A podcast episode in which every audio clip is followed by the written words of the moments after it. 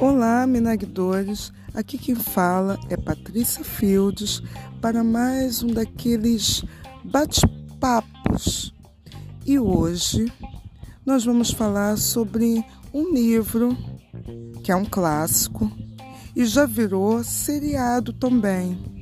Trata-se de uma obra de Aldous Huxley, que é o livro Admirável Mundo Novo. Esse livro já foi citado no nosso blog, que obviamente vocês já conhecem o endereço, já que estão ouvindo esse podcast. E esse livro, ele fala de uma, uma distopia. Na verdade, fala de um mundo completamente imaginário, dividido entre dois lados. Um lado, é claro, é o lado dos vencedores, daqueles que são controlados, que vivem sob o poder do soma. E o outro lado é o lado dos selvagens. No primeiro olhar, à primeira vista, você tem uma ideia de que o admirável mundo novo é algo muito novo. Mas se você comparar com o nosso mundo de hoje, ora, você acaba percebendo que qualquer semelhança não é mera coincidência.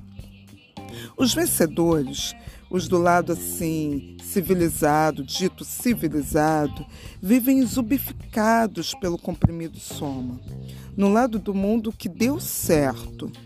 Nele todo mundo toma vários somas e todo mundo é muito controlado não têm quase sentimentos, eles ficam com quem querem, nunca se apaixonam por ninguém.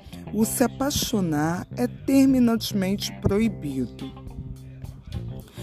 No Admirável Mundo Novo, você nunca deve entregar-se somente a um sentimento, a um relacionamento, comportamentos do velho mundo que eles consideram que seja um grande defeito. Já do lado dos que estão condicionados a obedecerem tudo por lá e decidirem, essa consciência controladora tudo controla. Controla eles o tempo todo para que o tempo todo eles sejam felizes e nunca mais tenham que tomar decisões por si só. Ora, obviamente isso é bem perigoso. A pessoa não questionar nada, agir e andar um atrás do outro, zumbificado, e se sentir feliz o tempo todo, isso pode ser considerado algo humano?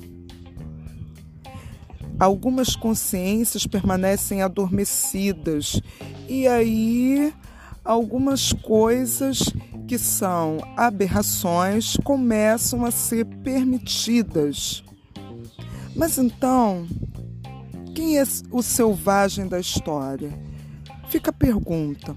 Paixão, amor, amizade, ciúme, tudo some com o comprimido soma. Ninguém precisa de amores ou de amigos. Será que o lado selvagem realmente é selvagem? Será que o lado selvagem realmente deve lutar para viver do outro lado? Na contramão disso tudo, nesse mundo que Aldous Huxley criou, no mundo de Ford, está uma divisão de castas, alfas, gamas, deltas, ys. E tem um homem no fundo dessa história, muito assim na contramão de tudo isso. John vive do lado selvagem e almeja ter o seu cantinho, ouvir música, ser feliz. A mãe dele acha que John merece viver do lado onde tudo é controlado pelo soma. Já John não tem essa certeza. Como é que termina tudo isso? Só lendo livro ou assistindo o seriado Admirável Mundo Novo. Será que é mesmo admirável? Bye, minagdores!